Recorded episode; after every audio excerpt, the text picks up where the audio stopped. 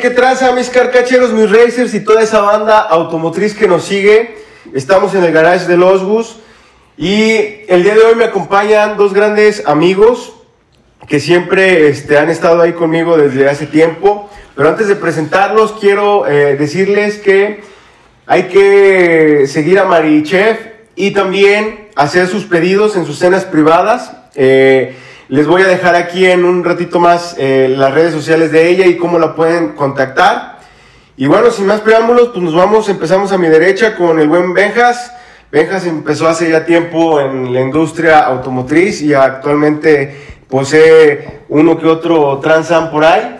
Y a ver, mi Benjas, ¿cómo estás? ¿Qué tal? Buenas noches.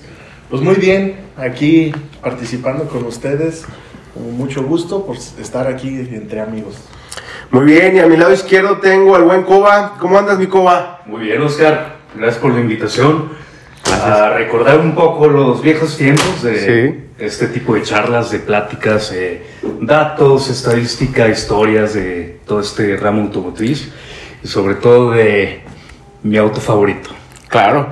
Y fíjense, mis eh, carcacheros y mis racers, esta vez vamos a hablar de lo que es el Pontiac Firebird.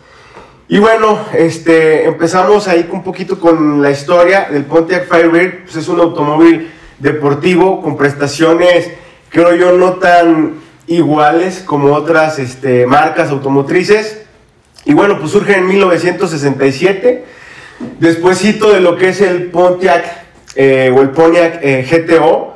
Y bueno, empieza ahí la historia con el Firebird que viene siendo eh, el nombre y el Fénix que lleva en la parte de los cofres eh, un antiguo indio nativo americano. Y bueno, pues Pontiac e, es, poseedora de lo que es este General Motors, era, porque dejó de, existir. Y bueno, el Firebird fue presentado meses después del tema del GTO y del Mercury Cougar y con V6, V8, ¿ok? Entonces vamos a empezar con la primera generación. La primera generación empezó en 1967 y aquí lo padre de la historia es que fue 67, 68 y 69. Lo que a mí me agrada más de la primera generación es que no hubieron tantas este, unidades. ¿Cómo ven? Pues al igual que no hubo tantas unidades, tampoco hubo muchas variantes. No. Como fue la punta de lanza del, del Firebird al ser el plataforma hermano del Camaro. Así es. Pues entonces, digamos que es una, una sola plataforma con un diseño parecido al del Camaro, pero siempre agregando un toque de estilo diferente. Sí, y fíjate que la primera generación, digo que aquí tengo una, una autoescala 124, era bastante, creo yo, este, deportiva, mi coba, con sus dos puertas, este y su tradicional Fénix en la parte de enfrente. Eh, y además también, no sé si te gusta el diseño, cómo fue evolucionando en la primera generación. Totalmente, y digo, fue un distintivo que siempre tuvo Pontiac. Desde que Edward Murphy hacía carretas, tuvo este distintivo de hacerlos más puntiagudos, eh, carrocerías torpedo que le llamaban de aquella época. Seis meses después de que se realice el Camaro, lo estilizan también, ¿no? Y bueno, bien la primera generación, como dice Benjamín, fueron dos versiones, el descapotable y el hardtop únicamente. Así es. Y bueno, lo padre de esto es que, como bien lo dijo mi amigo Koba, es el tema que arranca el Camaro, y de ahí seis meses después arranca el Transam, y lo padre es que la marca Pontiac pues tenía motores un poquito diferentes a los de Chevrolet en ese entonces. Y eso hace que todavía estuviera un poquito más cotizado el Firebird Transam. Y chéquense, ahí les va. Como bien lo dijo Koba, es hardtop.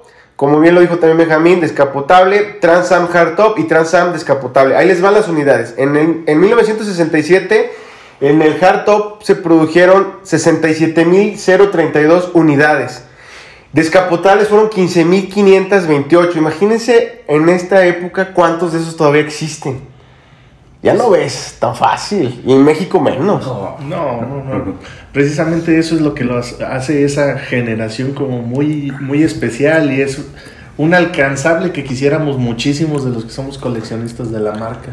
Así y pues es. sí, y como bien me lo, lo comentaste y me lo ganaste, pues el, el hecho del distintivo, tanto en la motorización, que es, aunque es la misma plataforma Camaro y, y tran- el Firebird, los motores para, para el, Pontiac son de la marca Pontiac, Sí. aunque vienen de una misma marca que, de, que es GM. Y pues ponle un escaloncito después. O sea, yo pondré el Camaro y un escaloncito después el Pontiac Firebird. ¿Por qué? Por lo que acaba de decir el Benjas. Y en total fueron 82.560 unidades. Y luego de ahí nos vamos al 68 con 90.162 en el hardtop. En el descapotable 16.960. Aquí ya Pontiac hizo 107.112 eh, unidades. Y la verdad es que si vemos el 67 con el 68 son muy parecidos. De hecho yo me atrevería a decir que son iguales. ¿No? Y luego de aquí nos vamos a 1969. En el 69 salieron en hardtop 75.362 unidades. En, en descapotable 11.649. Y aquí ya es cuando introducen Transam Hardtop con 689 unidades.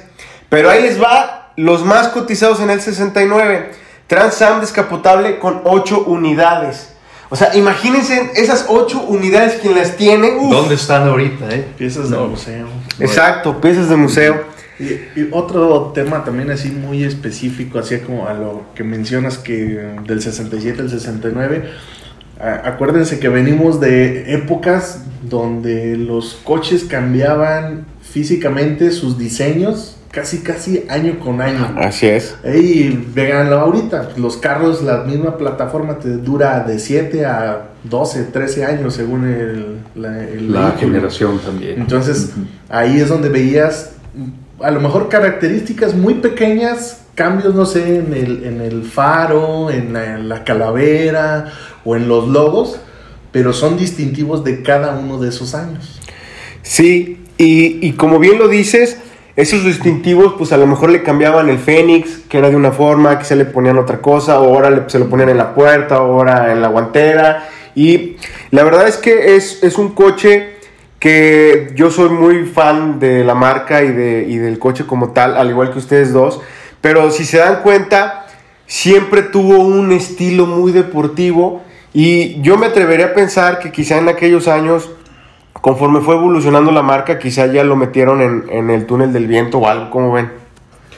Sí, siempre te digo, la tirada de Pontiac siempre fue todo este rollo aer- aeronáutico y también este submarinos, misiles. Edward Murphy, más adelante tocamos este John DeLorean, que también siempre decía, mientras más puntiagudo sea, mejor. mucho mejor.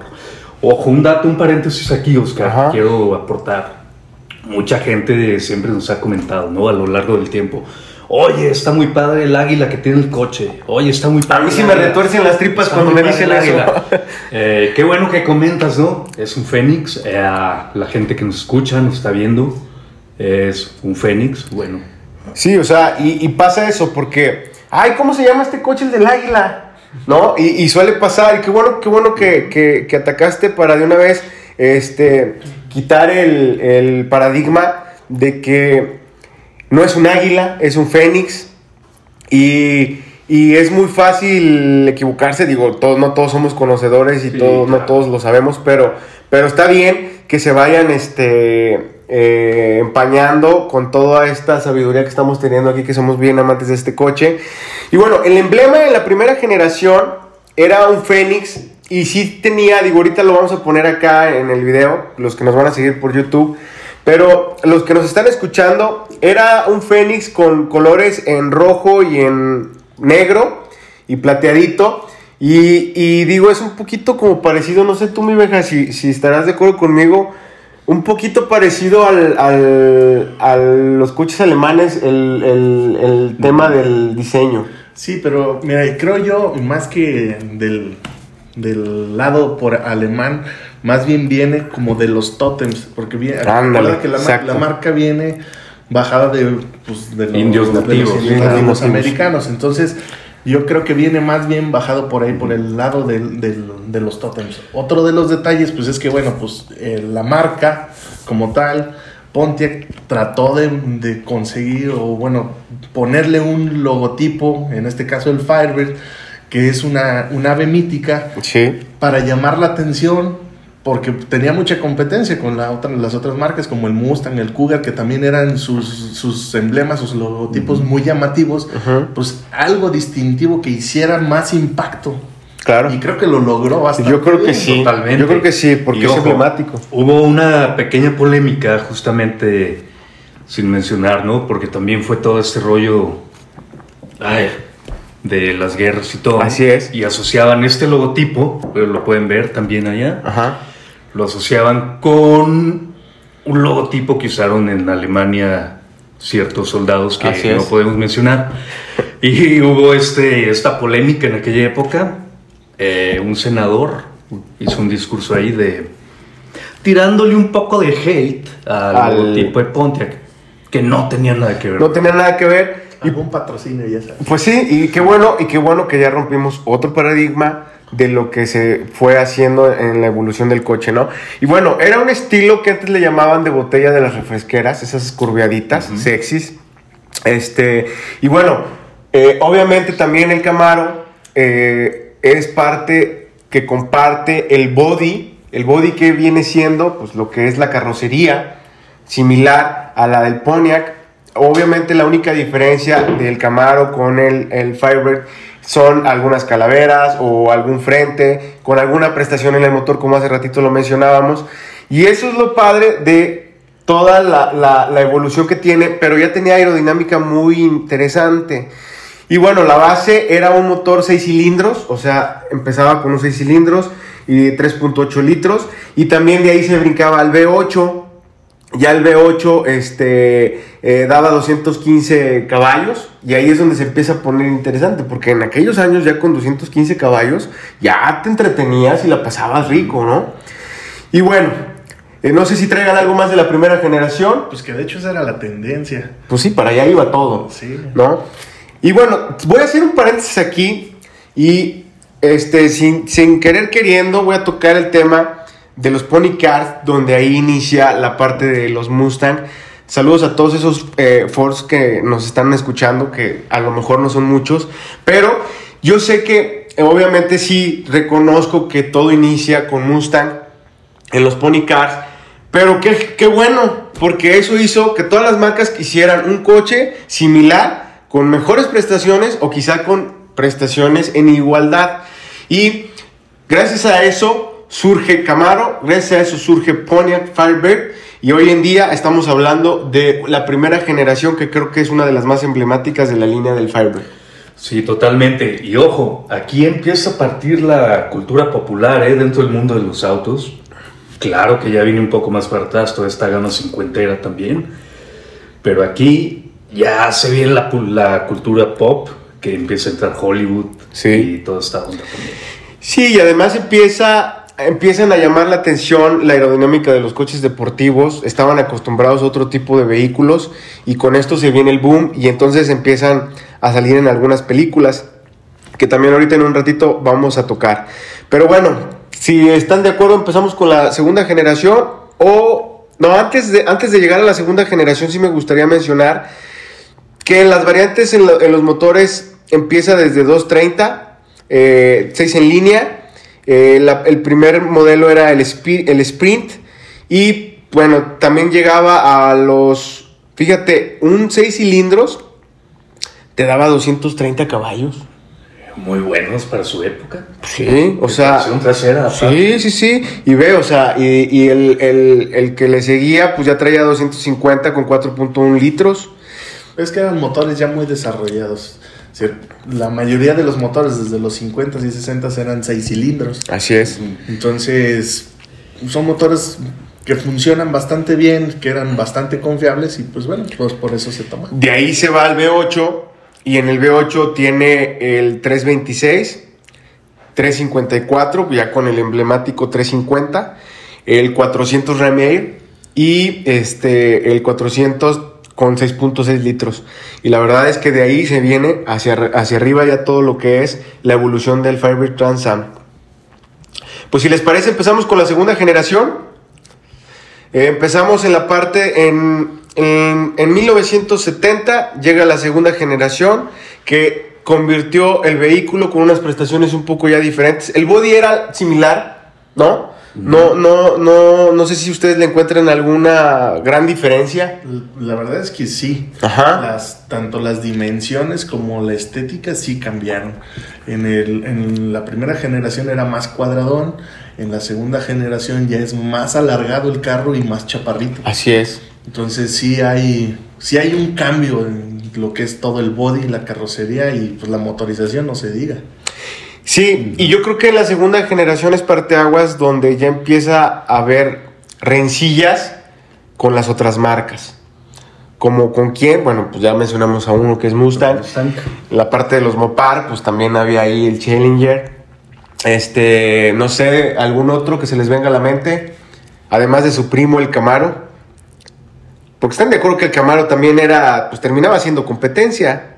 Sí, y al final del día digo, entre gente que el amantes del Camaro y Firebird, hay una pequeña rivalidad ahí, ¿eh? Siempre Sí. la ha habido. Sí. Aunque seamos compañías hermanas de General Motors, pero siempre la ha habido. Vaya. Así es, entonces lo, lo padre de la, de la segunda generación llega en 1970 y empieza a venir buenas ventas, empieza a venir aumentando eh, la evolución del coche. En 1973 se viene la crisis del petróleo. Imagínate con ese motorzote 400, todo lo que se consumía de gasolina y se viene la bronca del petróleo. Se viene hacia abajo un poquito las ventas y entonces empieza a variar un poquito el tema de la segunda generación en cuestión de ventas de unidades. como ven? Claro, empieza, ojo, lo padre de todo este tipo de autos, eran accesibles aún para la época. Un matrimonio joven Lo puede tener sin podía mayor acceder fácilmente. Y yo creo, me atrevo a decir, Oscar Benjamín, todavía en los noventas era un auto accesible en lo que cabe. Yo creo que sí. Este, y hoy en día la primera generación está súper difícil de encontrarlos. Están, claro que los encuentras en buenos precios, Sí, este, pero pues, exacto. Y la segunda generación ya cada vez es más escasa. Este, afortunadamente yo tengo uno, pero no es nada fácil hoy en día conseguir ni, ni, ni en muy buen estado, ni tampoco lo puedes conseguir a veces este, en barato, ¿no? Y ya los que se, están en venta y que están muy decentes están bastante caros. Pero bueno, ahí les va. En, el, en, el, en, el, en, el- en los 70 se ofrecían dos motores. El 406.6 con el Ram Air y te daba 335 caballos. Fíjate, ya en esa época 335 caballos. Fíjate, de 200 Oh, ya. que mencionamos hace ratito al brinco de 335 caballos. Y bueno, en el 71 brincan al V8 con 455 pulgadas cúbicas. Rayos, imagínate tú en esa época con uno de esos. Del bufo, ¿no? Sí, sí, la verdad es que sí, sí es un coche bastante eh, llamativo. Y bueno, también GM con Pontiac obviamente sacó aniversarios de los coches. Que el primer eh, aniversario, que el décimo aniversario, que... ¿Cómo, ¿Cómo ibas? ¿Tú sabes cómo iba mi vejas? Si iba de 5 en 5 o 10 en 10? 10, creo. 10, ¿verdad? De 10. Pero ¿hay 25 aniversario o no? Según yo No, sí. hay 35. 35. 35, ok. Bueno, ahí es un tema que, Que que, hay que... que hay que, que hay que ver bien qué onda. Bueno, ahí les va. ¿Cómo se, cu- ¿Cuántas unidades salieron en, en el total en todo lo que es este, la segunda generación? En 1970 produjeron 48.739 unidades. Imagínate de esas cuántas ha de haber todavía. O sea, yo creo que me cae que ni la mitad, ¿eh? 1971, 53.125 unidades. Ahí aumentaron un poquito, que venía el boom de los Pony Car. En el 72 le bajaron a 29.951, fue muy poco. En el 73 sacaron 46.000 unidades. En el 74 ahí fue donde se aumentaron a 73.000 unidades. Y en el 75, 84 mil. O sea, ya iban ascendiendo y después de la, de, la, de la crisis del petróleo, ¿eh? Y en el 77, 155 mil unidades. Ojo ahí, ¿eh? Ajá. Ojo ahí. Sabemos por qué varia gente, ¿verdad? Así es, sabemos por qué, ahorita lo vamos a tocar. Ah, sí. En 1978 mil, se fueron 187 mil unidades. Y en el 79, 211 mil unidades, rayos, ahí se Ah, fue. ya se disparó la venta. exageradísimo, ¿eh? Y luego en el 80 baja a la mitad casi, con 107 mil unidades. Y para el 81, 70 mil unidades. Pero bueno, ahora vamos a tocar lo que bien decía el COBA, que en 1977 se disparó. No, pero espera, déjame- Antes de llegar ahí, que te interrumpa. a ver, dime. Un dato bien importante que, que se nos está pas- estabas dejando pasar. A ver, dime. Es que en el 74 Ajá, salió la primera versión del Transam.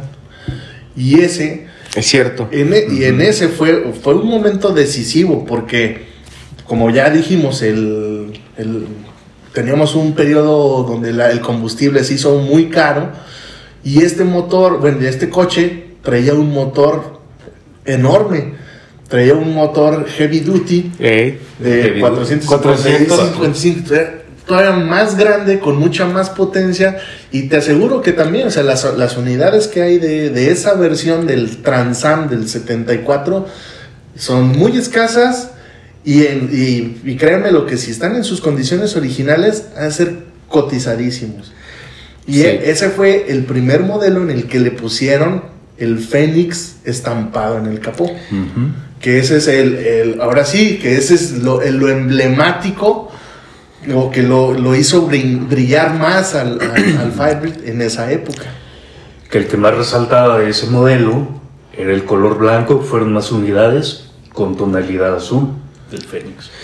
sí. Y el SD.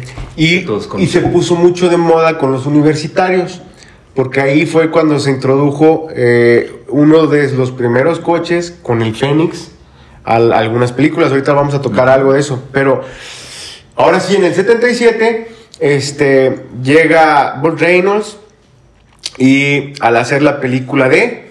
Smokey and the Bandit. Y entonces llega con el emblemático coche negro, con dorado, y su Fénix en la parte de enfrente. Y este coche hoy en día es uno de los más buscados y más difíciles de conseguir. Y cada vez es súper más difícil, créanmelo. Más replicado. Más replicado, más de todo. Este, y ahorita les voy a poner aquí la, la- la imagen de- del Firebird de 1977. Aquí ahorita se las voy a poner. Y bueno, es pues negro, obviamente, con sus colores en dorado.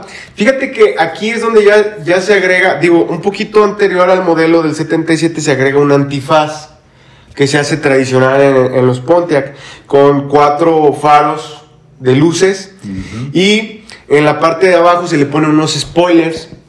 Este, que se- la verdad es que hace que el coche se vea algo coquetito, o sea, eh, lindo. Y en la parte de las salpicaderas, unas entradas de aire laterales. ¿Cómo te parecen esas entradas laterales? Sí, sí, latinaron, ¿no? Sí, pues alusivo muy al nombre de Moscow, ¿no? Porque ya empezaba toda esta dinámica de ponerle músculos. Sí. También exteriores, white bodies, todo eso. No, es que, déjame te, te corrijo. No son entradas de aire, son salidas, Salidas de aire, más Porque bien, ahí lo que es se está buscando es que tenga flujo para, la, para el eh, enfriar los frenos. Es correcto. Entonces, es- esos son salidas de aire. Salidas de aire. Y lo demás, pues es estético que, bueno, Bueno, y si hacía aire, Funciona. y si hacía, y si, y si hacía aire, ¿no entraba aire? Pero bueno, recalcando el punto estético, seguían anotando un gol con todo esto. Quitar la sobriedad, meterle este, más estética. Y, y más detalles, porque bueno, a final de cuentas los spoilers, salidas de aire, entradas de aire, el... eh, ¿Cómo se llama? El shaker Sí. que va en el, en el cofre. Pues bueno, el alerón, todos esos detalles vienen de las carreras. Pues a final Así de es. cuentas lo que quieres tú es que pues, si tu carro este, se ve en las carreras, gana competencias tiene potencia y tú lo, lo puedes utilizar del diario, pues, Pues- tienes el paquete completo. Claro. Y bueno, aquí el- en 1977 ya tenía lo que es el T-Top. ¿Qué es el T-Top? Porque muchos, a mí también se me revuelven el- el- las tripas cuando dicen, ¡ay, quemacocos! O cuando dicen, este, lo vas a hacer convertible y demás. Bueno, en la parte, en la parte de, de- del Firebird, se, se- también, T-Top. ¿Y qué quiere decir? Que se le quita la parte del, del techo o de la parte de arriba, eh, que es en vidrio, eh, con algo de aluminio ya en esa época. Y bueno, trae ahí un cerrojo ahí que, que para poderlo sacar. ¿Y qué haces? Pues le quitas la parte de arriba en dos partes, las pones en la parte trasera o en la parte del maletero y a disfrutar el aire. Y también llamado, bueno, la barra T, le comentaban. Sí, la barra Que T. de hecho esa es la diferencia que hace con el otro, con el hermano mayor, que es el Corvette, que es un techo targa, que es Exacto. totalmente descubierto, pero mantiene la diadema trasera y el parabrisa. Y en este caso, el- estos vehículos se quedan con la barra central, que por eso toma su nombre de barra T. Así es. Y bueno, también además venía con sus eh, tradicionales también stickers de lo que es el Fénix en las partes laterales de atrás. Eh, y en la parte de los rines traía también su Fénix pequeño. ¿Qué me dices del volante? Pues el volante, igual que como todos los coches, vienen versiones múltiples, ¿no? Según el que hayas escogido, el Sprint, el Fórmula, el Firebird sencillo o el Transam, todos traían un diseño diferente. Obviamente el Transam, que es el de la gama más equipada, viene con un volante con toques más deportivos, es el- se puede semejar Y- más a un coche de carreras. Y Así es. específicamente este, bueno, el distintivo dorado, que era lo que lo distinguía, bueno, el volante también los tenía. Así es. Y bueno, pues también salió versión automática, versión estándar. Hoy en día la más cotizada es la versión estándar y la más complicadísima de encontrar. La automática es un poquito más fácil. Este, pero fíjate que aquí, bueno, entonces el- en 1977 estas prestaciones de tener la transmisión automática y, y estándar pues estaban padres y como bien dices mi Benjas, con las versiones que había también tenía mucho que ver.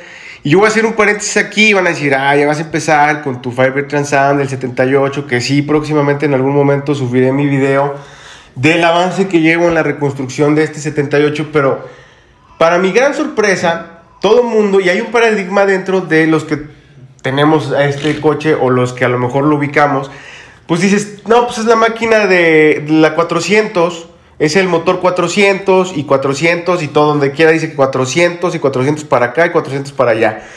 Pero sorpresa, cuando yo bajo el motor y lo empiezo a reconstruir, me doy cuenta que es 403. Y el 403 todavía es más complicado encontrar. Sí salieron, o sea, el 400 y también salió el 403. Entonces todavía la gama más alta era el 406 con 6.6. Y yo voy a decir quizá una aberración y se van a retorcer los creadores de este coche a lo mejor en su tumba. Pero ahí les va. Yo casi estoy seguro, y créanme que me la fumé si lo quieren ver así, pero casi estoy seguro que se les acabaron los motores o tenían, se les se, se acabaron todo, todo el inventario, venían los nuevos y dijeron, pues ponle a los últimos este motor o algo sucedió, algo extraño también con la línea con la que estaban en ese momento seguramente en la fábrica de Pontiac. Y sorpresa, pues el mío es 403, es punto .6. Y fue un dolor de cabeza porque cuando se atravesó el COVID, las refacciones batallé un poco para, para, para conseguirlas.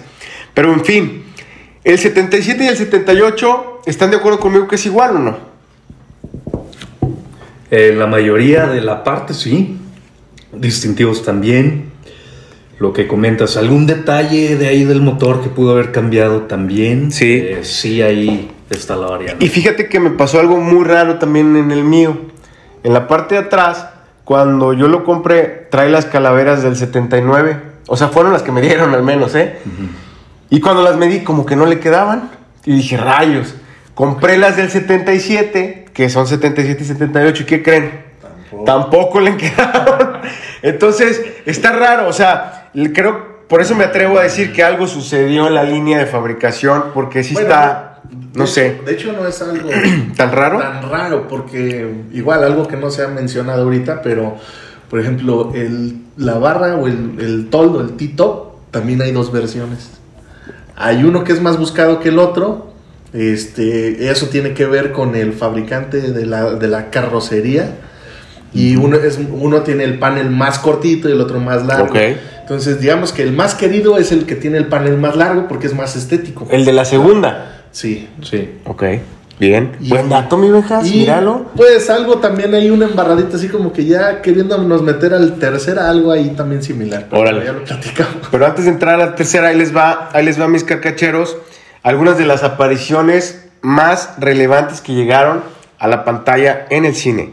En el 76, a la película Cannibal, Los Caraduras 1977, el videoclip What It Feel Like for a Girl de Madonna en el 76 y Rocky 2 en el 79. Híjole, esa segunda también a mí me encanta. Y American Beauty en el 99, que es ya otra generación. Pero ya estoy tocando todo en donde ha salido. En el videoclip Mary the Night de Lady Gaga en el 2006. Sonámbulos de Stephen King. Y por supuesto, la más emblemática, creo yo, serie que tú te vas a honrar es. Night Rider. Así es, Pero ese ya es de la tercera. de la tercera generación. Este, no sé si quieran, este, si traigan algo más de la segunda generación, quieran tocar algo. Yo, yo lo que sí me gustaría tocar, si me permiten, es. Salieron, creo yo, cuatro diferentes dentro de la segunda generación, cuatro diferentes diseños que había un poquito de diferencia. La primera a mí no me gustó tanto, está un poquito más cuadrada. La segunda es la que yo tengo. Este, y la tercera, a mí la verdad es que también me encanta esta, esta tercera porque se ve muy padre el, el body, que yo lo siento que se ve como más robusto, no sé ustedes si, concuerden conmigo. Este, obviamente a mis carcacheros que nos están escuchando este, en el Spotify se los vamos a explicar y los que nos van a ver por YouTube van a poder este, ver, aquí les voy a poner igual la imagen y el, el body yo lo siento como más ancho. ¿Cómo, cómo ves mi Benjas? ¿Estás de acuerdo conmigo? Pues mira, milimétricamente no lo sé, no, lo- no los he medido. Este, lo que sí sabemos es que, bueno, estar cambiando moldes de piezas, pues es carísimo, entonces no creo que Así haya es. tanta diferencia. Más bien, los cambios estéticos que, que mencionas, pues es más bien en el frente, que cambiaron mucho la estética del- de la fascia delantera, que es donde sí se puede notar esa, ese, ese Sí. cambio de aspecto. Fíjate que se ve más cuadrado y al hecho que, que le hicieron un poquito más cuadrado y un poquito más picudo cualquier cosa, hace que se vea agresivo. Los Fénix los cambiaron este, de una forma también ya diferente, que ese, ese, te voy a ser honesto, es el que más me gusta de todos los Fénix que hay. ¿Cómo ves mi coba? Estoy de acuerdo. Eh, mi ropa, lo que he comprado para Fernalia de Pontiac, eh, prefiero el Fénix de la segunda generación. Sí, muy fregón. No sé. En cuestión, en cuestión de, de fren- bueno, en cuestión de frentes de los del, hablando del, de la segunda generación, Ajá. para mí el favorito es el, de la- el del El 77. 7-7. Exactamente, Sí. el del 77. Este lo hace ver un poco más alargado, dijo un día un amigo, eh, como si trajera dientes de fuera. Pero el 7-7 ya viene más hundido, más estilizado. Así es. Eh, bueno, un rollo de gusto. Y fíjate, Y el- perdón. dime. Ya para, la, para las versiones del 79-80, que fueron los últimos de la segunda generación, ese cambio en el, en el parachoques, en, el, en la fascia, Fascia. ya te está dando una entradita de lo que va a ser las siguientes generaciones. Sí, Y es donde también las compañías automotrices empiezan a, a apostarle a quitar peso en cuestión de metales y empezar a utilizar plásticos. Entonces es, es ahí un cambio tecnológico también si lo queremos. cuando se empieza a plastificar la cosa, ¿no? Pero fíjate que aquí también voy a resaltar algo que seguramente lo han visto. Eh, ¿qué, qué pasa? Que habemos medio carcacheros, medio raros o medios extraños, que hay quienes se han atrevido a ponerle al modelo 79 el frente del 77 y 78. Y yo les voy a, yo les voy a decir cómo será mi, mi Firebird perfecto. Para mí el frente del 78 y 77, y, y, o sea, me gusta. El 79 también me gusta, pero a mí el trasero que me gusta más es el del 79. pero bueno, esa es otra historia. Pero sí, el modelo 79 creo yo que tiene un trasero más bonito, ¿no? ¿Cómo ven? Cuestión de perspectivas. ¿Sí? Lo bueno ¿Será? Es, lo bueno es que hay variedad y cada quien puede escoger el que le, más le guste. Pues sí. Y bueno, entonces, antes de entrar a la tercera generación, no sé si alguien- ah, quieran tocar algo del segundo todavía. Creo que no, creo que ya aventamos aquí mucho la cultura popular. eh, y bueno, adelante. Ok, entonces nos vamos con... Bueno, antes de irnos con la tercera generación, este, creo que vale la pena rescatar que en la segunda generación salió un coche con turbo, en el 79, si mal no lo recuerdo. Y por lo que tengo entendido, estos todavía están más cotizados y más difíciles de encontrar. ¿Por qué, mis carcacheros? Porque el turbo no salió bueno, tenían un problema que después se dieron cuenta del problema, lo corrigieron y esos coches hoy en día están todavía más difíciles de conseguir. Este coche llegó a andar en la NASCAR de Face Car, ¿o me equivoco? No, no te equivocas. Sí, era uno blanco con el Fénix azul negro. Entonces era una combinación muy específica, muy bonito. De hecho, por ahí tenemos un conocido, este, no muy lejano acá por San Felipe, San Felipe, Guanajuato, que tiene uno. Desafortunadamente ya no trae el motor. Pero- Desafortunada. el- El peor error yo creo que tuvo fue quitarle el motor que traía. Así es, pero sí, pues bueno, tú lo dijiste, es falla de, del, del diseño del turbo. No fue el único, no fue la única marca que tuvo esos, esas estrelladas de cabeza con, con los turbos. Ahora ya se han corregido todas esas fallas, pero bueno, pues alguien tiene que empezar, ¿no? Así es. Y bueno, pues entonces entramos a la tercera generación. La tercera generación comienza en 1982. Y chéquense aquí, o sea, para el 82, que ya había pasado la segunda y la primera, obviamente, llegaron a 116.364. En 1900, obviamente, saben por qué estuvo tan alta, que ahorita lo tocaremos. Pero pues mira, para los millennials eh, lo he corroborado como que no saben, ¿eh? sí, sí, sí hay que explicarles. Bueno, pero mira, la ventaja de los millennials es que todo lo googlean. Entonces, mis carcacheros de closet, si son millennials, ya saben, hay que googlearlo y de todas maneras, ahorita se los vamos a decir, ¿no?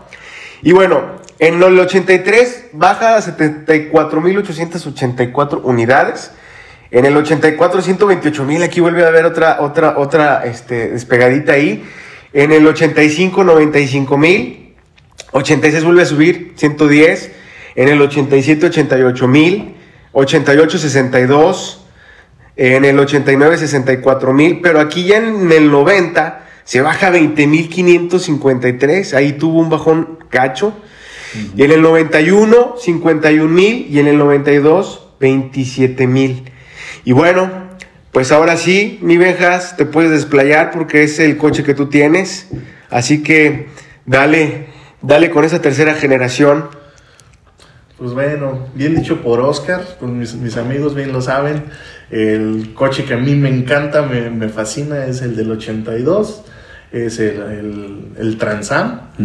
Y no se diga más, pues es en, en color negro y con sus toques dorados, ¿no? Ese, es- fue, ese fue mi carro, que, el, que siempre, el que siempre quise. y afortunadamente lo, lo, podemos, lo pude conseguir. Oye, pero en algún momento, en algún momento tuviste la inquietud de hacerlo como el auto increíble o no? Sí, Oscar, bueno, decíamos que cuál era el, el motivo del que se dio la despuntada de, de ventas en, en esos años, pues nada más y nada menos que se les ocurrió hacer una serie muy atinada con el coche, porque tenía un diseño muy futurista, con, con una aerodinámica bastante fluida. Entonces hicieron la, la serie del Knight Rider, que tuvo bastantes temporadas, fue muy popular Exitosa, sí. le lla- llamó la atención de mucha gente, de muchos jóvenes, obviamente de niños. Yo era un, un niño cuando esa serie estaba en su apogeo y pues, pues de ahí me, nació el amor, ¿no? Y fíjate que aquí lo importante es recalcar es que mucha gente este, a veces no conoce el Firebird, sino dice, "Ah, mira el auto increíble, ¿no? Nada más porque ya le ve la carrocería similar. Y si hay algunas adaptaciones en México, creo yo, buenas. En Estados Unidos no se diga. Pero lo, lo interesante está, mi Benjas, eh, que es un coche que hoy en día también se ha ido poniendo escaso y que ya no es tan fácil tampoco de, de conseguirlo. Y en total se produjeron 840.669 unidades. Que también aquí va el dato, Oscar. Ajá. Para esta época, ya para los ochentas, ya no era tan, tan, tan, tan, tan accesible. Y era más caro. Rezago, ya era más caro, ya no era tan fácil adquirirlo. Y creo que siendo niños ochenteros también, te digo, marca una pauta para mí en lo personal de que es el carro que ya quería de grande. Sí. Y ahí fue cuando dije, me voló la cabeza. ¿De qué dices? Yo quiero uno de esos. grande. Fue evolucionando la marca, la generación y todo. Y bueno, creo que yo como niño ochentero también, este auto fue mi, mi ícono de niño. Bueno, ya les va las prestaciones que, que tenía, pero también aquí hay que darle el aplauso a, a Jerry Palmer y a Bill Potter, que fueron los diseñadores. Este, el periodo fue del 82 al 92. eh, salió la, la carrocería Lifeback y descapotable, ambos de dos puertas. Este, en la parte de el motor, pues salió el B6 que te daba unas buenas prestaciones. De hecho, yo tuve un Firebird que tuvimos una buena historia. Sí. Pero antes de, de contarle esa, esa muy breve historia, decirles que el coche del Benjas está en mi canal, en el YouTube, ya saben, en, en, en Osbus. Y van a poder ver el coche del Benjas, ahí nos divertimos esa vez que lo grabamos. Y probablemente hay una parte 2. Y probablemente va a haber una. De hecho, va a haber una parte 2, ¿eh? Va a haber una parte 2. Pero bueno, esta historia está bastante curiosa que vale la pena eh, contarla porque no, no la contamos mucho el- cuando grabamos el video. Yo voy a hacer un paréntesis aquí porque tengo a dos, a dos muy buenos amigos, pero para mí fueron los, los que empezaron con el club de F-Body en San Luis. Yo recuerdo que estaba tras bambalinas con el Benjas, yo Alcoba todavía no lo conocía en ese entonces. Y recuerdo muy bien que el Benjas me dice, oye, fíjate que fui, ¿a dónde habías ido? ¿A dónde, dónde conociste a Coba? Porque habías ido a algún lugar y creo que lo habías, lo habías conocido. Pues sí, co- coincidimos en el Evento, ¿no? Por, no, pues por amigos en, en común. un taller de un buen amigo. Coincidimos Ahí andábamos cotorreando. Órale. Entonces, ustedes se conocen y platicando, pues, algo que tenían mucho en común, pues era el Firebird Transam, ¿no? Y entonces después eh, empiezan a, oye, vamos a juntarnos porque pues aquí no hay F-Body. El F-Body a nivel mundial este, es un club que la plataforma es Corvette, Transam y Camaro. Y entonces en San Luis Potosí empiezan ellos a, a- a querer hacerlo. Yo fui a esa reunión sin coche porque yo no tenía un, un coche con esas prestaciones. no tenían coche. No, no los teníamos. Este, entonces, acá mi buen amigo el Benjas estuvo. Cree, oye, ya cómprate uno, un coche que mire y que no sé qué. Total que él un día ve uno en una, en una calle acá en el Potosí y me dice, oye, mira, vamos a verlo. Y ahí vamos, fuimos a verlo. Para no hacer todo esto largo, fuimos, lo vimos, lo negociamos y demás. Yo no tenía lana en ese entonces. Y él me dice, no te apures, yo te presto. Y, y, a, a él le prestó el banco. Y a mí me prestó él. Entonces, fue un prestadero que al final yo nunca supe ni cuándo me lo iba a llevar ni cómo estuvo. Total que él llegó un día en la noche a mi casa y se agarra a hacer donas afuera de mi casa. Con el, el parabrisas estaba roto a la mitad y estaba todo este para llorar en ese entonces. Ese coche era un Firebird del 88 y estaba, no, 87, perdón. Y era estándar, seis cilindros y jalaba muy bien y, y- y me gustó, fíjate, después de cuando ya le empecé a manejar y demás. Pero es una historia bastante eh, eh, graciosa porque pues yo, yo nomás vi el coche una vez y la segunda vez que lo vi ya era mío y ya lo tenía en mi casa. Sí, así es. Pues las cosas se hacen en caliente, las oportunidades salen una sola vez y si no las atrapas, Fíjate. el Firebird vuela. Tanto tiempo de amistad no me lo sabía él. ¿No te sabías esa? Y Fíjate, y, y acabas de decir algo, algo importante el Benjas, mis carcacheros de closet. si encuentran un coche que les guste, que les llame la atención y que tengan la lana para podérselo comprar, ¿lo pensarían o no? Rápido, rápido. Todo va rápido, Oscar. Y aún sin lana, a ver cómo le haces. Pero agárralo. Hay que entrarle. Porque no eres Son el como único una que lo está joya. buscando. Son como Sí, va a llegar alguien y lo va a agarrar, ¿no? Y bueno, pues entonces este eh, llega el auto increíble eh, como serie. Y ahí es donde muchos niños, como lo dijo el Benjas, que a él le tocó ser niño, en ese entonces se enamora viendo la serie. Así fue como tú conociste el coche, como muchos de nosotros, quizá también. Pues era un modelo negro en 1982, se convirtió en Kit. Kid Night Industries 2000 de la famosa serie de televisión Night Rider. El coche fantástico, en España el auto increíble, en México el auto fantástico, en Latinoamérica también, incorporándole aparatos para la serie. Este modelo tuvo algunas modificaciones en la fascia. ¿Dónde más? Volante, todos los, los interiores del tablero, las calaveras. Y bueno, pues ya le pones todos las, los demás aditamentos para hacerlo espectacular. Infinidad. Además que hablaba, ¿no? Claro. Eso era lo, eh, lo, lo icónico, que era un coche autónomo, se podía mane- se, po- se conducía solo. Y el icónico volante eh, en forma de avión, o no sé Eh, cómo lo sí, podríamos sí, sí, llamar. de- de timón. De timón. Y también pues todas las prestaciones pues, para la serie, ¿no?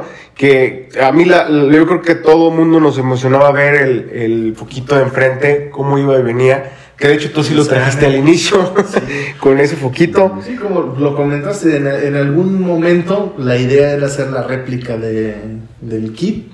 Eh, al final de cuentas me gustó cómo se iba, iba tomando forma hacia el- la parte original y bueno, me quedé con Y vaya, fue un pequeño presagio para el futuro también. Auto que se maneja solo o a control remoto, que puede hablar. Que puede eh, hablar. con un display que ahora conocemos, por ejemplo, no sé, los El iPad, GPS. iPad, GPS, todo esto. Sí, pues muy ochentera la cosa. Y, y, y- y bueno, yo siempre he visto que los, los Firebird Trans Am eh, tienen mucho que ver con la, la banda universitaria de aquellos de aquella época. O sea, casi todos los universitarios, ese típico capitán del equipo Los de rebeldes. fútbol, los rebeldes, los rockeros, este, pues nos gustan ese tipo de coches. Pero fíjate que, regresando a, a la versión de Pontiac, a mí me gustaba mucho el interior. Los asientos eran muy, muy bonitos, ya eran, ya eran el que te abraza un poquito. El volante de todas las generaciones que más me gusta es el de la tercera generación, con el Fénix en la parte central. Aquí les voy a poner una foto del, del, del Fénix. Este, pero, ¿qué más, mi Benjas? ¿A ti qué te gustaba en el interior? Pues mira, lo mismo que en las versiones anteriores que hemos platicado. El- en cuestión de volantes, tam- hay, hay versiones en las que nada más está estampado el puro Fénix, hay otros que están eh, como en relieve cromado, y el volante se ve más elegante. En los interiores, pues el mítico, el que utilizaba el kit, que era el Rascal. PMD, Eh, el que, es- que- que le llamaban o que lo conocen como PMD, ¿qué significa? Pontiac Motor Division. Ahí está, mis carcacheros, ¿eh? Pongan atención. El- ¿Cómo era? Pontiac Motor Division. Exacto. Eh, y eso viene in- eh, encapsulado, eh, esas letritas, en el respaldo del asiento. Hay otras versiones que ya son un poco más cómodas y como dices ya son que te abrazan, es la Recar Edition. Así es. Que también son- es un juego de asientos o sala como son. Que es una edición especial que salió ya con re caro, ¿eh? Y ese, bueno, pues tiene apoyo en la, en la región donde están los muslos, eh, lo- es ajustable las riñoneras y el y bueno, pues el la reposacabezas, ¿no? Sí, además de, de que también lo que a mí me gustaba mucho de, de ese coche es la guantera. La guantera es algo muy especial porque tiene una guantera. Sí y no. Porque en realidad no es guantera, es, es como, es un, se le llama map pocket, que es más bien como para guardar ahí el mapa. Y, y hay otras que es una cartera.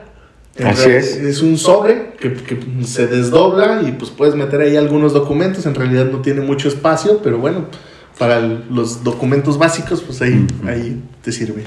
Y, y tenía los vivos en doraditos del, del Fénix también ahí en, la, la- en, la- en esa bolsita En la versión del Transam. de la versión del Transam.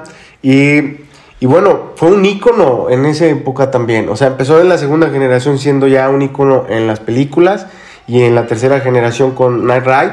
Pero todavía los ves, o sea, creo yo ahorita, van a coincidir conmigo, ves un coche, ya sea primera, segunda, tercera generación hasta donde vamos, y lo comparas con lo que hoy en día hay, y créeme que los ves, bueno, padrísimos. Y ahí te va algo que no hemos tocado, A ¿eh? ver. El tema de los faros retráctiles.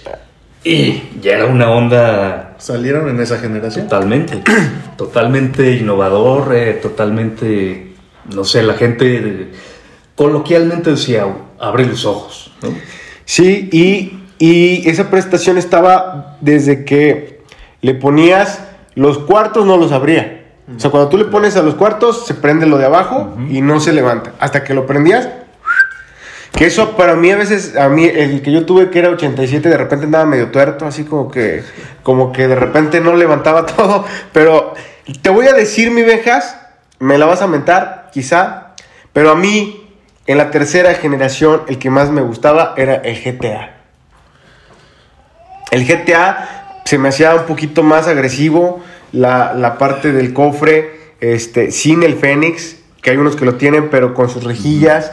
Este, la parte ya del alerón trasero, este, los asientos y estándar, uff, olvídate. Bueno, sí, es que aquí ya hay, hay diferentes, pues muchos cambios. Esa es otra versión. Aquí también tuvimos el Fórmula, el Fórmula, el Exacto. Este, el Transam.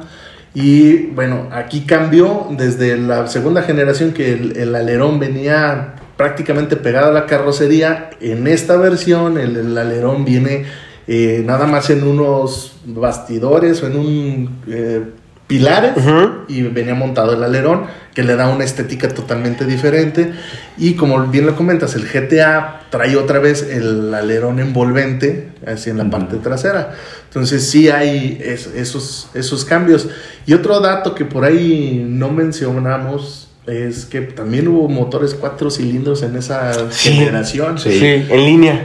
Eh, y de hecho pues bueno el motor Es que no, como que no, bien. como que no era para mencionarlo, ¿eh?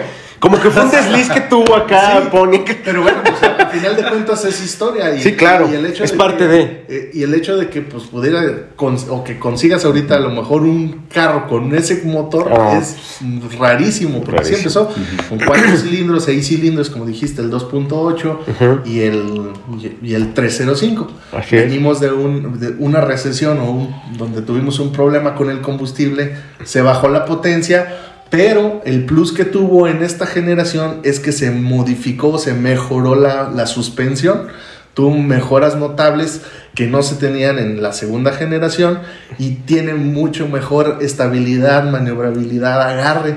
Sí, sí, y, e- y era, las prestaciones ya estaban muy padres muy buenas. Pues ya era un motor 350, este, ya llegaba a 4400 revoluciones. O sea, ese, ya. ese, ya motor lo, ese motor lo retomaron hasta los 88, Sí, 89. sí, sí, sí. O sea, aquí también, además del cambio totalmente generacional, también tuvo cambios internos en la motorización. Así es. Porque partimos de un motor carburado. Así es, a inyección electrónica. A, inyección, a las primeras generaciones de inyección electrónica con motores TBI. Y después cambió otra vez a motores multipunto. Así es. Y. Pero sí coincides conmigo o no? Eh, no, pero está, está bonito. No le, des- no le decía que no a tener Y el gemelo ahí. GTA, ¿qué significa GTA? Ah, canijo. Es American Gran Turismo. Gran Turismo 20. Así es. Pero bueno, entonces, si les parece, eh, no sé si te- tengan algo de la tercera generación que no estemos tocando. Pues ya nada más por terminar de mencionar lo que les decía. Bueno, hubo la versión hardtop, Ajá. Estuvo la versión T-top, Sí. que aquí yo personalmente también lo constaté, que en ese andar de tener carros, que tuve un montón de terceras Sí, generaciones. me acuerdo. Los T-top también hay eh, diferente tamaño. Eh, está el convertible, también salió versión convertible de, de este, de este bonito vehículo. Ajá. Y pues Entra, en, perdón, me- entra la versión Firehawk aquí, me parece, en esta generación Sí, también. sí entra. aquí es donde empieza la versión. la- Empieza. Sí, donde empieza a ponerse un poquito más sexy los fierros. Bueno, pero ¿de dónde viene la, eh, la versión Firehawk? En realidad no es, una, no es una versión que ofreciera Pontiac, sino que más bien el desarrollador de tecnología de SLP, Es Es Chief el- Legal Performance. Street Legal Performance, claro, es el que ofrece ese paquete adicional de, De mejora prestaciones y en- mejoras que en- hay. en el coche. Ajá. Igual tú llegabas al concesionario y decías, pues compro mi Transam, pero quiero el paquete Firehawk. Entonces el coche pasaba del- de la fábrica que estaba en Canadá a la, al- a la planta de SLP para que le hicieran el, el- la mejora del al Firehawk y ya te entregaban tu coche nuevecito de agencia con poquitos, con poquitos o cero kilómetros, pero con mejoras al, al de agencia. Sí, ya digamos un tune que tú puedes pedir de agencia. Y ojo, el logotipo de Firehawk, lo que viene siendo el emblema, adelantándome un poquito a la siguiente generación, casi no cambia nada. Es muy Sigue poco lo que cambia. Exactamente. Y bueno, entonces también, no sé si traigas algo más de la tercera generación, por ejemplo, los rines. Los rines también traen ahí distintivos diferentes. Sí, claro, y, y bueno, pues los, los hay que yo recuerdo son al menos tres versiones que hay.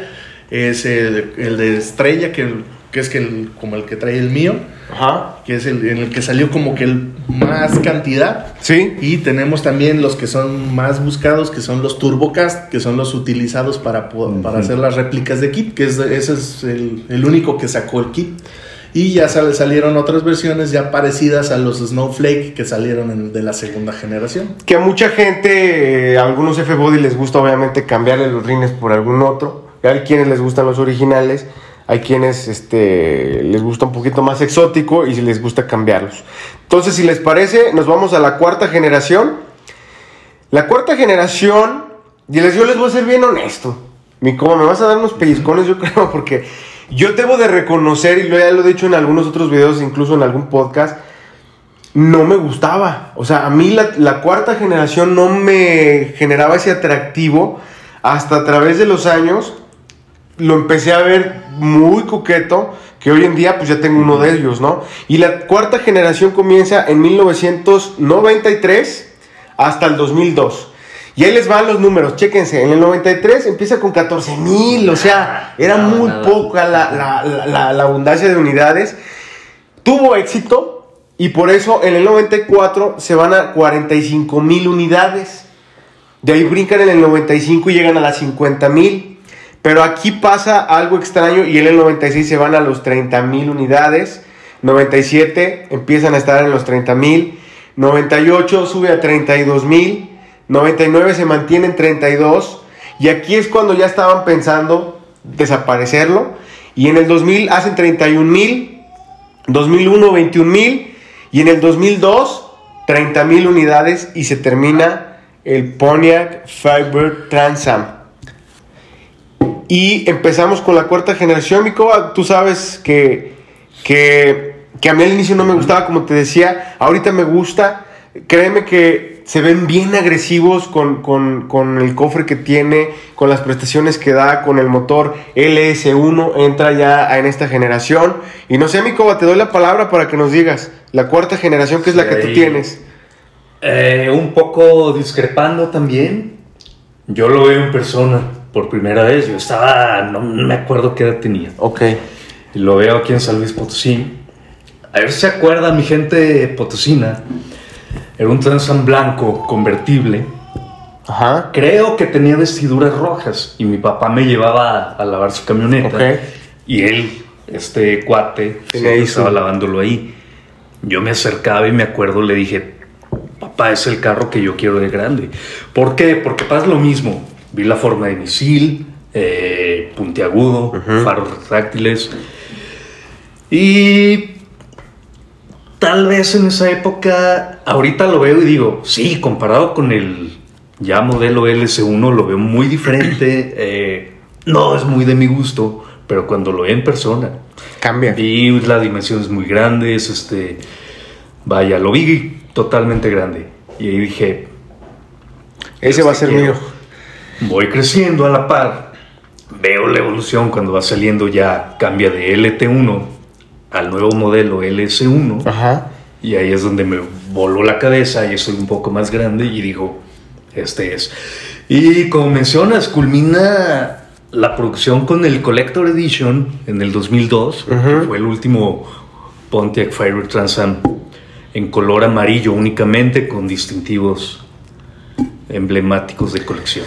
Fíjate que el, el coche ya era, el, o sea, cambio de generacional, el monoblock ya era de aluminio, este, obviamente inyección electrónica, este, y 5.7, 8 cilindros. Digo, discúlpenme mis carcacheros de closet, que estoy hablando de puro 8, pero este, pues lo traigo en la sangre, ¿no? ¿Qué puedo decir? Aunque también tengo 6, ¿eh? Y no es que no me gusten, pero ya ahorita hasta los de 6 están cotizados. Pero bueno, entonces, este, yo tuve uno de 6, pero tercera. Ahora estamos en la cuarta, tengo uno de 8 y noto la diferencia. O sea, se nota, se nota el cambio generacional, se nota, creo yo, la aerodinámica. Yo me atrevo a, a- me pongo a pensar que yo creo que sí lo metieron a un túnel del viento, hicieron algo, algo hicieron. Quizá le pus- lo metieron a un autódromo, le pusieron hilitos y lo corrieron y se empieza a ver la estética aerodinámica muy padre del coche. Lo que sí tengo que decir que cuando yo empecé a reconstruir el mío, le quité el alerón y le quitas el atractivo, o sea, o sea, en gran Ah, medida. Totalmente. Y claro, igual si le cambias el cofre, le quitas totalmente la- la- lo, lo hermoso, ¿no? Pero es un coche que las prestaciones está padre y que vino evolucionando a tal grado de que hoy en día también esta cuarta generación son muy buscados y cada vez son más cotizados y más difíciles de conseguir, como ven. Sí, ahorita hemos visto que los costos, los precios en los coches, en estos tipos de coches se han le- elevado ba- bastante. Pero bueno, retomando un poquito lo que es la historia del, del carro, cuando se hace la, la- la- el cambio de generación de tercera a cuarta, igual tienes varias opciones, ¿no? Y sí es muy, nota- muy notorio, aquí se nota bastante desde de lo que es un Firebird a lo que es un Firebird Trans Am. En realidad nada más hay esas dos versiones ya puedes tener a lo mejor cambios en las, en las carrocerías o en las motorizaciones, pero pues son las únicas dos o tres opciones que hay, que es el Firebird, Firebird, Firebird Fórmula y el Transam. Así es. Y si lo notas desde los rines, el frente, la fascia, eh, si es hardtop, si es T-top. Entonces, ah, ahí es donde notas bastante el cambio, ¿no?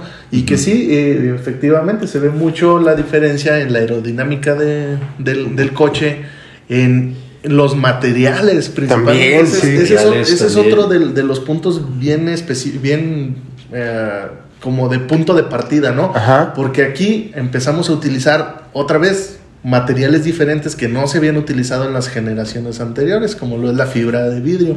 Entonces, algunas de las partes del carro son de fibra que lo hacen que sea mucho más liviano, más ligero y eso les permite, le permite al diseñador darle una, un equilibrio a la carrocería para tener un mucho mejor manejo. Fíjate, el peso era de 1465 a 1595 kilos. O sea, tonelada y media. Algo importante aquí, del 97, bueno, en el brinco del 98 al nuevo modelo LS1, Ujú.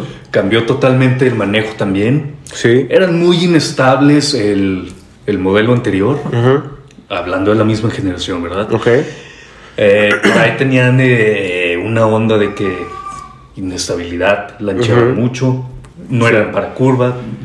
Y el, este modelo a partir del 98 ya lo podías curvear bonito. Sí, ya se coleaba y todo. el, bueno, el control de tracción Sí. eh, también ya era otro plus, frenos ABC, todo eso. fíjate, me brinqué, me brinqué en el motor. O sea, veníamos de motores este, de, de 8 cilindros, este, small block. Y luego es el LT1 y brinca el LS. Al LS1 en el 98, como bien dices. Del 98 al 2002 es el motor LS1 con algunas prestaciones, pero la parte más, la, la versión más equipada y la más padre es el WS6. ¿no? ¿Qué te daba el WS6? 325 caballos. Nada más. Que traía también esta eh, prestaciones por parte de SLP, Street Legal Performance. Así es. Este, una toma de aire más prominente, dividida en cuatro narices también. Sí. que lo hacía ver más agresivo. Y a la par está también nuevamente el Firehawk, que ya lo mencionamos. Y bueno, Y también, pues bueno, ahí también lo que es la velocidad máxima que alcanzaba son 257 kilómetros. Este, obviamente, si le metes un poquito de chochos o lo reprogramas y ya empiezas a meterle algunas coqueterías, pues ya te diviertes un rato, ¿no? Sí. ¿Tú qué le has hecho al tuyo, Coba? ¿Sí le hiciste algo o no? eh, un, algo de boltons, eh, headers largos, cerámicos. Ok. Eh, cambié el filtro por un SLP también, Steel Legal Performance. Trae un tune en la computadora por red, eh, un, un gran personaje dentro del mundo del F-Body a nivel nacional. En paz descanse. Él me reprogramó la computadora también. Eh, un Flowmaster, Serie 80s. Digamos que lo hiciste original, pero con las coqueterías para que cuando le pises el acelerador te dé. Poder disfrutarlo sin tener que estar ahí cambiando tanto rollo. ¿Por qué? Porque me gusta tanto. Ey, pero qué relajo es sacar hasta las bujías, cabrón. Sí, totalmente. digo. Tiene su chistecito. Pero tiene sus me gusta mucho mantenerlo original también. No, pues a Lo todo más que se pueda OM. Mire, retomando algo que, comenta- que comentaste al principio, que dijiste que no te gustaba mucho, que no te llamaba la atención. Es un detalle que yo he visto a lo largo del, del tiempo. Si, te- si ves un carro de estos en condiciones de, de su pintura normal, no, no vamos a decir algo que esté muy extravagante, No. una pintura normal, Ajá. Y lo ves circular en la calle, tú no ves que es un carro de 20 años. No. Entonces, es un carro que tiene un diseño muy adelantado a su época. Sí. Y lo mismo pasó con otros vehículos de, de Pontiac, por ejemplo la Pontiac Aztec, que también fue un fracaso en su época, pero porque tiene eso, o sea, un diseño tan avanzado, tan adelantado de su época, que a lo mejor por eso vemos números tan bajos. No llamó la atención, pero lo ves ahorita y lo ves circular, no dices que es un carro viejo. No, y de Sí, no. hecho, ves conceptos de Firebird, de, de Transam, y parecían naves espaciales. Digo, el Banshee, que fue en su momento el concepto de cuarta generación de Pontiac. Y Sí. parecían aviones, y la gente en esa época decía, ¿qué es esto? ¿Cómo voy a comprar un carro así? Sí, está- eran algo, creo yo, me atrevo a decir, este, como adelantado a la época, y eso hizo que, que- que- que a lo mejor eh, ahorita, que nosotros somos este, ochenteros quizá, pues nos llame mucho la atención las cuatro generaciones, o sea, las cuatro generaciones a mí hoy en día me gustan, ¿no? Me gusta más la segunda, pero el- la cuarta es bonita, la tercera también, y la primera, pues sí me gusta, pero pues para tener uno de esos, la verdad es que sí, sí le, o sea, sí creo que es más difícil. No sé si quieran mencionar algo de la cuarta generación, sino para irme al top 5 que traigo aquí. Pues ya nada más así, el, el- los últimos chismecitos, ¿no? Así como el, el- la cereza del pastel. A ver. O sea, también en, en esas, en esa última generación, en- para los últimos años, 2001, 2002, los que pueden conseguir esos carros, esos coches ya traían de serie, o sea, de mínimo, lo top. O sea, Sí. ya dijo la, la Pontiac, ¿saben qué? Ya pónganle todo, ya no, ya no les vamos a dar menos. Vámonos, que se vayan. Si quieren estos carros, se van a ir con lo, con, con lo top. Y más allá, que también la versión del Firehawk, que también sacó su última, su última versión de Firehawk en el año 2002, En 2002. sí. salió negro con sus toques dorados como el del Bandit. Ajá. Y es un carro que está de lujo. Está bellísimo ese coche. Aquí un pequeño dato igual, digo, retomando, sale el 35 aniversario, que fue un pace car de Daytona, 500, Indianapolis, y actualmente en esta pista de Daytona los tienen guardados en su garage, no parte del museo, sino todavía en el garage, un poco empolvados y todo. Está el 35 aniversario pace car y tiene un collector edition que también fue eh, parte de su salida eh, pace car en las 500 de Indianapolis. Órale. Y es un, es un coche que se, vol- se volvió emblemático para las, las partes de los Estados Unidos, ¿no? Incluso en México, ¿no? Y en, el- en Europa también tienen, ¿eh? Pero bueno, empezamos con mi top 5. Mi top 5, no, me- no se van a enojar conmigo, pero créanme que, que que traté de hacer el corazón a un lado y, y no lo pude hacer al 100. Y en el número 5 puse el Firebird Trans Am 2002 WS6. Lo pongo en el número 5. ¿Por qué? Porque fue el último coche que salió de producción. Como bien lo acaba de decir Koba, como bien lo acaba de decir el Benjas. Es un coche que termina con la serie y qué forma de terminarlo, ¿no? Las prestaciones, asientos de piel, T-top, este, versiones estándar, versiones eh, automáticas, eh, convertible, este, frenos de disco en las cuatro ruedas, este, todo lo que se puedan imaginar en esa época lo tenía y hoy en día están bien difíciles de conseguir o no. Totalmente, digo. Y los que hay no están muy en muy buenas condiciones, algunos. Es raro de conseguir. Así es. Y en el número 4 traigo al Pontiac Firebird Trans Am del 69. ¿Por qué del 69? Creo, que yo, creo yo que, en- que en el 69 fueron muy emblemáticos este, el- esos años y la competencia estaba a flor de piel. ¿Con qué coches com- competía en ese entonces en el 69 mi Vejas? Pues con su propio hermano, el Camaro, Ajá. el Cougar, Cougar. y el Mustang. Así es. Además, El Challenger también. El Challenger también, pues también estaba, también estaba el Charger, bueno, pero no era tan pony car el Charger, pero bueno, al final los competidores estaban rudos, ¿eh? Sí, ahí fue una temporada, una época en la que había muy buenos coches. Sí, y hoy en día este, los coches de la primera generación en 1969 son bien difíciles de conseguir por lo poco que salieron. Por eso lo puse en el número 4.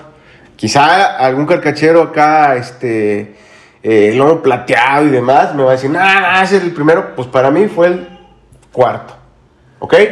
Nos vamos al tercero. El tercero es, para mí, este que es el del Benjas, el Firebird Trans Am Night Ride o el modelo 1982, aunque yo pondría un empate. Eh, pondría Night Ride por el, lo icónico y la serie y lo que quieran, los 80s y demás, pero el GTA yo lo pondría al, al ladito. O sea, para mí sería un empate entre esas generaciones. ¿Cómo ven? Puede ser. Puede ser, pero híjole. como, como dijiste, ¿no? Habrá algún purista que Sí, diga que no, que pero no. bueno, es tu Ese es mi top 5. Ah, ¿tú cuál hubieras puesto mi coba? de top 5. En, el, en, el, en este caso, en el tercero. Eh, A lo mejor sí coincides, ¿no? no, sí, el Night, Night Rider. Sí. Pero no el versión GTA, Night Rider. Ok, bien, está bien, estoy de acuerdo. El, Está echando humo. no, debe estar contento. Pues tercer lugar no está mal, ¿eh? Eh, estoy a punto de levantarme e irme, pero bueno, aguantamos, va. Bueno, y ahí les va en el, en el número 2. Yo en el número 2, me la van a mentar, yo lo sé.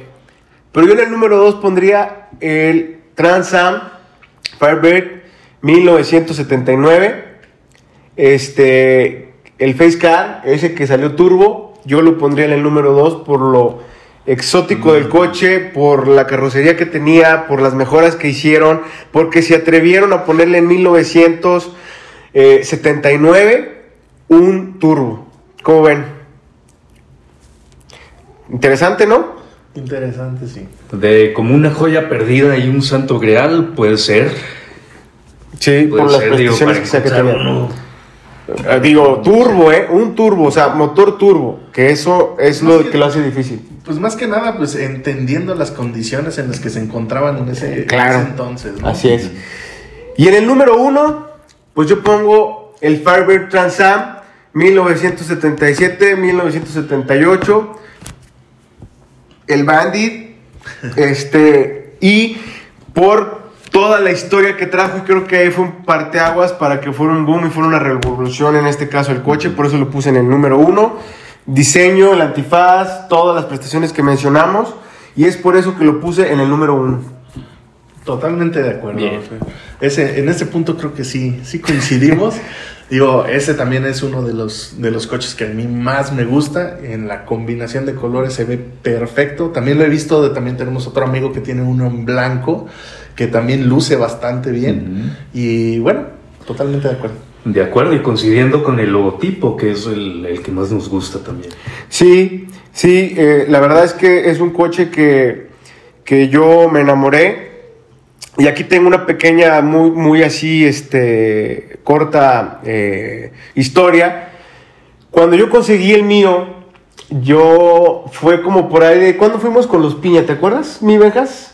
A visitarlos hace como unos que 15 años, quizá. Sí, igual hasta más, pero sí. Bueno, entonces uno de, de- de ellos eh, se llama Jorge. Mi Jorge, un saludo y un abrazo. Jorge tiene, eh, le gusta mucho a él su, su segunda generación y él tiene cuatro o cinco coches, si mal no lo recuerdo, de diferentes formas. Y una vez me invitó, recuerdo que me invitó a vernos a su casa y cuando llegamos, pues se me fueron los ojos, yo creo que a ti te pasó igual. Sí, claro. Este, y al final recuerdo que había ahí un 400, ya le dice el azul el 400, y yo me enamoré de ese coche. Yo dije, algún día que tenga lana, espero venir y comprárselo. Obviamente no se lo dije porque no me hubiera vuelto a invitar, Que era un tema difícil. que era un tema difícil, sabemos que era difícil. Y entonces, varios años después, fui, lo busqué, lo conquisté, Serenata, todo. Sí, para poderlo convencer. Lo pude convencer. Muchos carcacheros lo intentaron, no pudieron. Yo no sé qué hice diferente, que yo sí lo convencí. Y hoy en día lo tengo en reconstrucción. Y ese 400 resultó ser un 403 y hoy en día lo poseo, ¿no? Es uno de mis coches preferidos, que hasta lo tengo tatuado en, en mi brazo. Y espero terminarlo algún día, porque ha sido un dolor de cabeza la reconstrucción. Pero bueno, mis carcacheros, eh, quiero decirles que hay que suscribirse, darle like, compartirlo. Este, quiero darle las gracias acá a mi Benjas. Mi Benjas, algo que quieres decir a toda la banda automotriz que nos escucha y que nos ve. Pues miren, la- los invitamos a que igual realicen su sueño, sea un Pontiac, sea un Ford, sea el que sea. Si tienen ese, eh, si ese gusto, dénselo. Ahorita se puede, después no sabemos. Mi Coba, No, hombre, Oscar, gracias por, la- por invitar, eh, por abrir espacio a toda la gente de San Luis, no nada más de San Luis. Eh, estoy seguro que va a venir gente de fuera también. Conocí Sí. mucha gente carcachera, eh, mucha gente amante de los autos. Hay muchas marcas, igual es de gusto, no se lo tomen personal. Si a alguien le gusta Ford, adelante. A alguien le gusta Dodge, adelante. Mopar, nos gusta Pontiac, adelante Somos incluyentes. compartimos la misma pasión y es- está todo dar. Así es. Nos Ha hecho grandes amigos y felicidades por tu podcast. pues muchas gracias. Y mis carcacheros, pues ya se la saben. Hay que seguirnos y suscribirse, seguirnos en todo donde se vaya a escuchar el podcast, Spotify, Amazon Music, en Apple y en YouTube. Suscríbanse, denle like, compartan y próximamente vamos a sacar nuestros eh, artículos a la venta como nuestras playeras, gorras, este, tazas conmemorativas de Osbus y también estamos en busca de sponsors, lo que son patrocinadores para poder hacer todavía mejor las cosas. Les mandamos un abrazo y nos vemos a la próxima. Hasta la próxima. Bye.